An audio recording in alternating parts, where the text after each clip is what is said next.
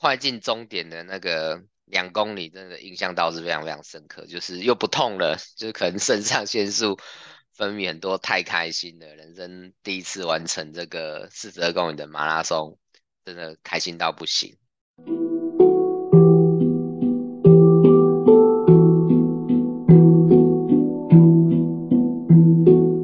蓝海就在你身边。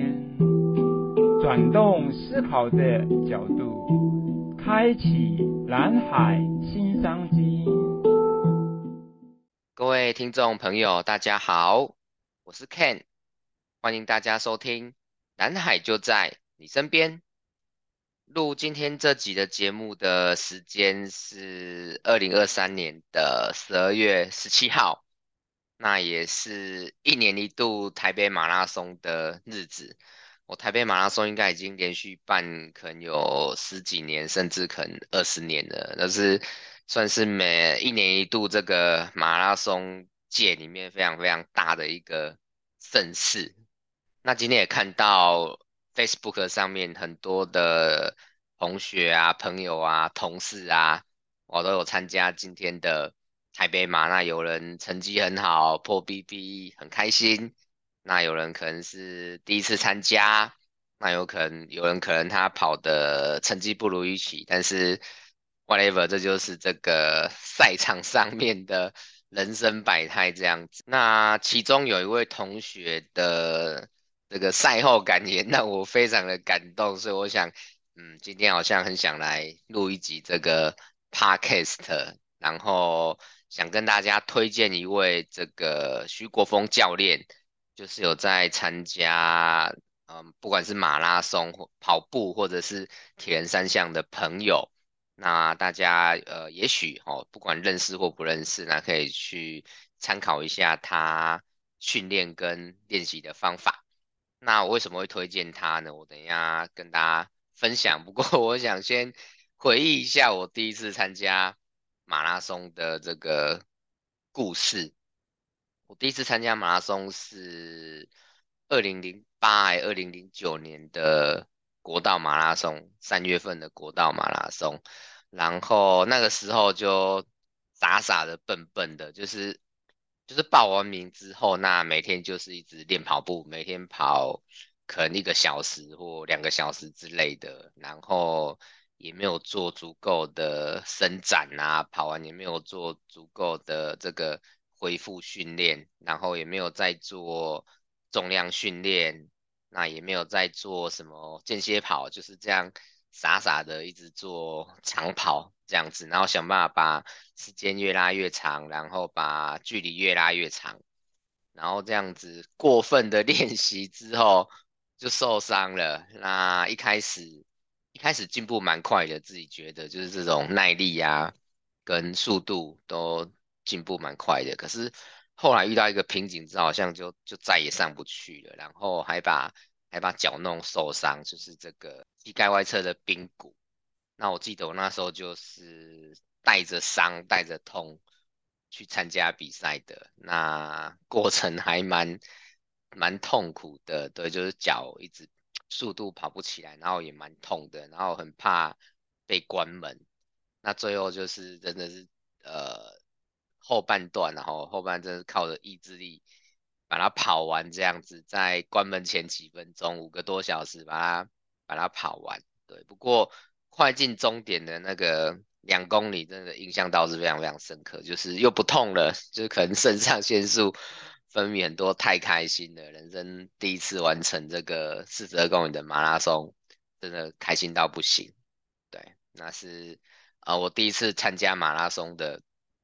故事跟回忆，那后来又过了几年，到二零一四还一五年，我开始练习三铁之后，那时候就是稍微长进了一点，开始知道要就是去呃研究怎么训练这样子。那那时候我记得我在 Google 上面啊，YouTube 上面我找很多的这个资料，看很多的呃前辈的分享。那我后来呢，我就选定了，就是我要呃 follow，就是依照这个徐国峰教练的方法去练习，因为我觉得他的他的论述、他的训练的方法跟背后的逻辑是非常非常非常科学的。对，那我举个例子来说好了，就是呃，徐国峰教练有翻译一本书叫《姿势跑法》。我们人会移动呢，是因为地心引力。所以，我们如果在外太空，我们就没有办法走路，更别说跑步了嘛。所以，其实呢，跑步它就是一个转换支撑的动作，对，就是我们的脚跟地面这个支撑，那一直转换，一直转换。所以，你用这个当一个原点啊，在这个基础上面一直开展下去，我们是可以定义出跑步的标准动作的。对，不晓得大家大家觉得跑步有没有标准动作？那看完了这个徐国峰教练的论述之后，我认为跑步是有标准动作的，所以呢，就是我们的不管是肌力的训练，然后跑步技术的训练，体能的训练也是一样，它都可以用科学的原理去做基础，然后去定义跟展开。对，所以我记得我那时候练铁人三项的时候，你看我对比跑马拉松，只是一直在跑步嘛。做耐力的训练，那铁人三项的时候，记得那时候就是用一个三角形，力量的训练，然后体能的训练跟技术的训练，这个三角形都要均衡去发展。那所以力量的训练会去做核心啊，做棒式啊，等等等等。然后这个体能的训练嘛，然后技术的训练就是去看，呃，去买这个徐国峰教练的书啊，看 YouTube 上面他。讲解这些知识啊，跟技巧，哇，那就是这那时候铁人三项就是一年半的时间，从呃半铁一直到二二六这样子，就算还蛮顺利的。哦，对，二二六就是呃游泳三点八公里，然后骑脚踏车一百八十公里，然后再跑步四十二公里，这样加起来是两百二十六公里的。铁人三项，我想现在很多很多人都在呃玩铁人三项哦，都大概知道这些这些术语。那从二零一四一五到现在又过了八九年了嘛，那徐国峰教练就一直在增进他对这些呃运动科学的认识、原理的认识，还有整个呃训练系统的发展，然后也翻译了更多本这个国外讨论运动科学的书。那自己也陆续又出了几本怎么练铁人三项啊，怎么练跑步啊的书，所以就推荐有在跑马拉松啦、脚踏车啦，或者是呃铁玩铁人三项的朋友，那可以想要进步的话，可以参考看看徐国峰教练的书，或在 YouTube 上面搜寻一些他的呃影片这样子。那当然你现在有你自己呃喜欢的、认同的这种。教练或者是训练模式或者跑团，那我觉得也都很棒。对，就运动是一件快乐的事情，那每个人可以 选择呃自己喜欢的方式去练习嘛。那那当然只是我觉得说用科学的方式去训练，进步会比较快，然后也比较不会受伤，那也比较不会遇到瓶颈这样子。对，所以我还蛮。推荐用科学的方式去做训练的。那当然，我也不是 百分之百科学啦。比如说脚踏车，我可能是用训练台才是比较有效率的方法嘛。那我那时候我就很不喜欢踩训练台，我觉得就是在客厅里骑脚踏车就是太无趣了。我还是喜欢就是哦，骑到北海岸啊，骑到山上去啊，就骑脚踏车顺便可以看看美丽的风景。对，那是我的取舍跟选择。这样子，那所以呢，呃，徐国峰教练他认为耐力运动是一门科学，而且这个科学是一种发现，是一种归纳，而不是发明。那这点跟蓝海策略是一样的，蓝海策略就是去归纳，透过创新的活动的成功的商业模式，那这些成功的商业模式背后共同的思考逻辑。然后去定义出来这个商业价值创新的本质。那所以呢，呃，在运动上面哦，用本质去安排运动的训练，在商业上面用本质去从事商业活动的展开，这个这个原理是相通的。我们用本质去做任何的事情哦，除了商业跟运动以外，用本质去做任何的事情，基本上应该都不会偏离航道太远。如果执行力不要太差的话，那把时间拉长，长期来看，成功率应该都是高的，效率都是好的。然后徐国峰教练还有一个很特别的事情，就是他其实在念大学以前，他也不是一个运动员，跟你我一样，就是一个普通的学生。他在清华大学念化，应该是化工系的时候，参加了游泳的校队，才开启他运动的人生。然后他大学毕业以后，到东华大学去念中文研究所，那就开始专注在。铁人三项的训练还有比赛，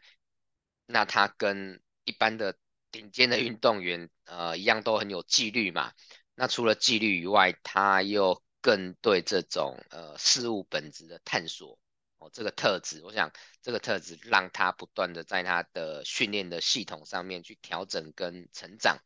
所以成绩也一直进步。有几年的时间，他是就是在我们。呃，国内铁人三项的比赛一直都是名列前茅的，甚至有一段时间，这个台东二二六超铁的这个时间纪录保持人是他。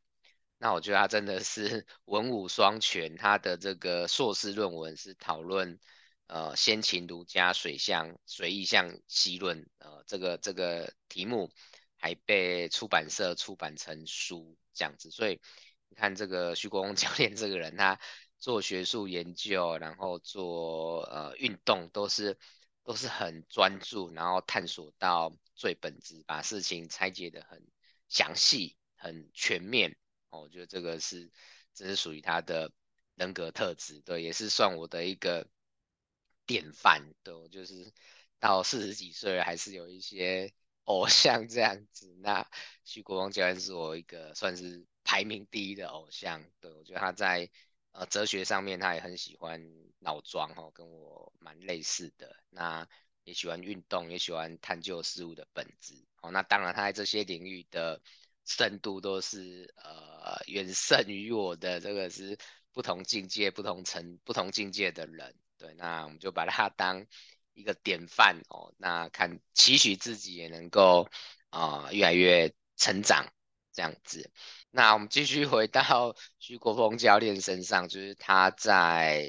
二十八岁的时候呢，就担任了东华大学铁人三项的教练。那所以他慢慢的就是把重心呢也转往这个呃从运动本身哈，从参加比赛本身转往这个运动科学的研究，还有他耐力运动的训练系统的发展。所以他持续在翻译国外的一些重要的。好，讨论运动科学的书籍，那也透过这些书，让我们台湾在从事马拉松跟三铁运动的人，可以用更本质、更正确，还有更精准的知识跟方法去训练。那他自己呢，也发展出了，我觉得这个很棒，他发展出了从心出发，哦，就是 heart，我们的内心的那个心，然后到体能，再到力量，再到技术。哦，这四个元素的顺序，呃，累积出来的一个呃运动的系统，哦，然后再加上一个反复循环的呃概念，这样子，这是他自己呃发展出来的一个训练系统。那这个系统呢，结合了他的哲学思想，结合了他的价值观，还有运动科学的知识，当然还有透过他的经验，一直在把这个系统更完善。那慢慢慢慢的呢，影响到了整个华人圈哦，不只是台湾，包括大陆啊、哦马来西亚这些地方，呃，整个华人圈对铁人三项运动的训练的认知跟方法，那不只是参加马拉松跟铁人三项比赛的选手，很多的教练呢也都跟着徐国峰教练在做学习，所以徐国峰教练呢就开始有了教练的教练。这个称号，对，跟他学习的人，这一大部分都是教练这样子，所以其实原本在运动的世界里面，那我们通常把参与者分成选手还有教练这两个族群。那选手当然就是啊、也许自己练，也许跟着教练练。那教练呢？教练怎么成长？怎么学习？我不晓得以前大家有没有想过这个问题？我自己以前是没想过啦。那大部分的教练他可能就是靠自己摸索的成长，或者是是透过师徒制哦，把他以前的教练教他的哦拿来用这样子。那国峰教练呢？他在耐力运动的世界里面呢，也开创了一个蓝海，就是去教教练怎么当教练。教教练怎么样去训练学员，教教练怎么样去安排训练的菜单，那去跟教练说明这些训练和菜单背后的这个科学原理。哦，这个是过去数十年来在台湾的铁人三项的领域没有出现过，但是非常非常有价值的事情。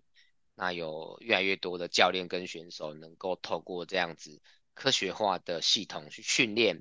能够有更扎实和更正确的训练，那当然就会带来更好的成绩，也更不会受伤。那大家就更能从铁人三项的运运动当中去得到乐趣。那当然就是关于运动科学的研究还有应用是永无止境的。徐国峰教练，我 也听过他一些访谈嘛，他说这个运动科学是他一辈子的志业。而且这个领域他想要做的研究，我可能三辈子也做不完。那他觉得他很满足于这样子的人生，也从中获得了无上的这种喜悦。那其实呢，这个是我对国峰教练最有共鸣的地方，因为包括徐国峰教练，还有包括就是 Alice 哦，学蓝海的 Alice 老师，那还有很多的艺术家啦，或其他领域的从业人士。那他们都是因为在某个领域里面去看到它最本质，然后最纯粹的这种美，然后在在这个领域当中去投入的过程呢，去感受到这种呃无以名状的喜悦，所以愿意用一辈子的时间去探究跟追寻这样子的美丽境界。那我自己在呃用科学探讨商业的本质的。蓝海策略的系统和和研究里面也感受到了这份美丽，所以也是很笃定的一直在做呃耕耘这样子。那今天呢的南海就在你身边呢，跟大家呃讨论就是每个学科都是会有本质的，不只是商业。那连运动，运动这个以前大家觉得用意志力或是追求技术的成长的这种呃领域，那也是能够用科学的方式去看到更多更多的本质，那让整个系统呢是更完善，那更能够帮助大家有成绩的提升，更不会受伤哦。那在这个领域上面，我就会推荐大家就是呃可以去参考一下徐国峰教练的很多的翻译的书籍，或者是他自己发展的理论这样子。那我觉得台湾社会现在很棒，有越来越多的人在从事运动活动，越来越多人就是会去跑马拉松啊，参加铁人三项，我觉得都是很棒很棒的事情。那也祝福有在跑马拉松、骑脚踏车或者是参加铁人三项的朋友哈，听众朋友们，那也都能够享受这个训练的过程，享受参加比赛的过程，对，我觉得人生是拿来 享受的。那这个运动的过程当中，不用把自己逼得太紧哦，越放松，其实才能够呃获得越好的成绩这样子。那呃最后最后分享一下我的这个一个大学同学今天呃台北马的心得。对，他说他今天一开始跑的时候，好像心率的心率比较高，状态没有很好。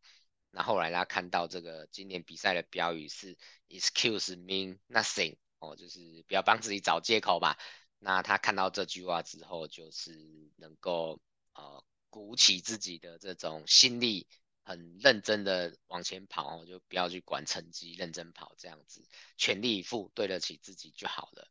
那结果他这样跟自己沟通对话之后，他的成绩。很棒诶，就是后半段比前半段的配速还要快，这是很不容易的事情。那也成绩比去年进步了十几分钟，也比个人的这个最佳成绩快了九分钟，所以他跑完之后这个喜极而泣哈，又 过终点之后就这个哭了。我想很多对，这是第一次跑马拉松的，或是破个人成绩的人哈，呃，不管是马拉松或三铁，都很容易有这种感动，真的是呃完成一件呃很困难的目标的喜悦这样子。对，那他的成绩是三小时三十六分钟，四十二公里的马拉松可以跑到三小时三十六分，是非常非常非常棒的成绩。那当然呢，就是我们不用跟任何人比较，我们在呃每个人在自己的有兴趣的地方，在自己的赛道上面，哦，好好的享受，好好的前进就好了。真的真的不用跟任何人比较，也不用执着于成绩的进步跟退步。那最后的一句话呢，用我这个大学同学在脸书上面的最后一句话来做 ending。他说：“期许自己不求年年破 PB，但求每场比赛无愧于心。”所以用这句话跟大家分享。谢谢大家的收听，我们下次再见，拜拜。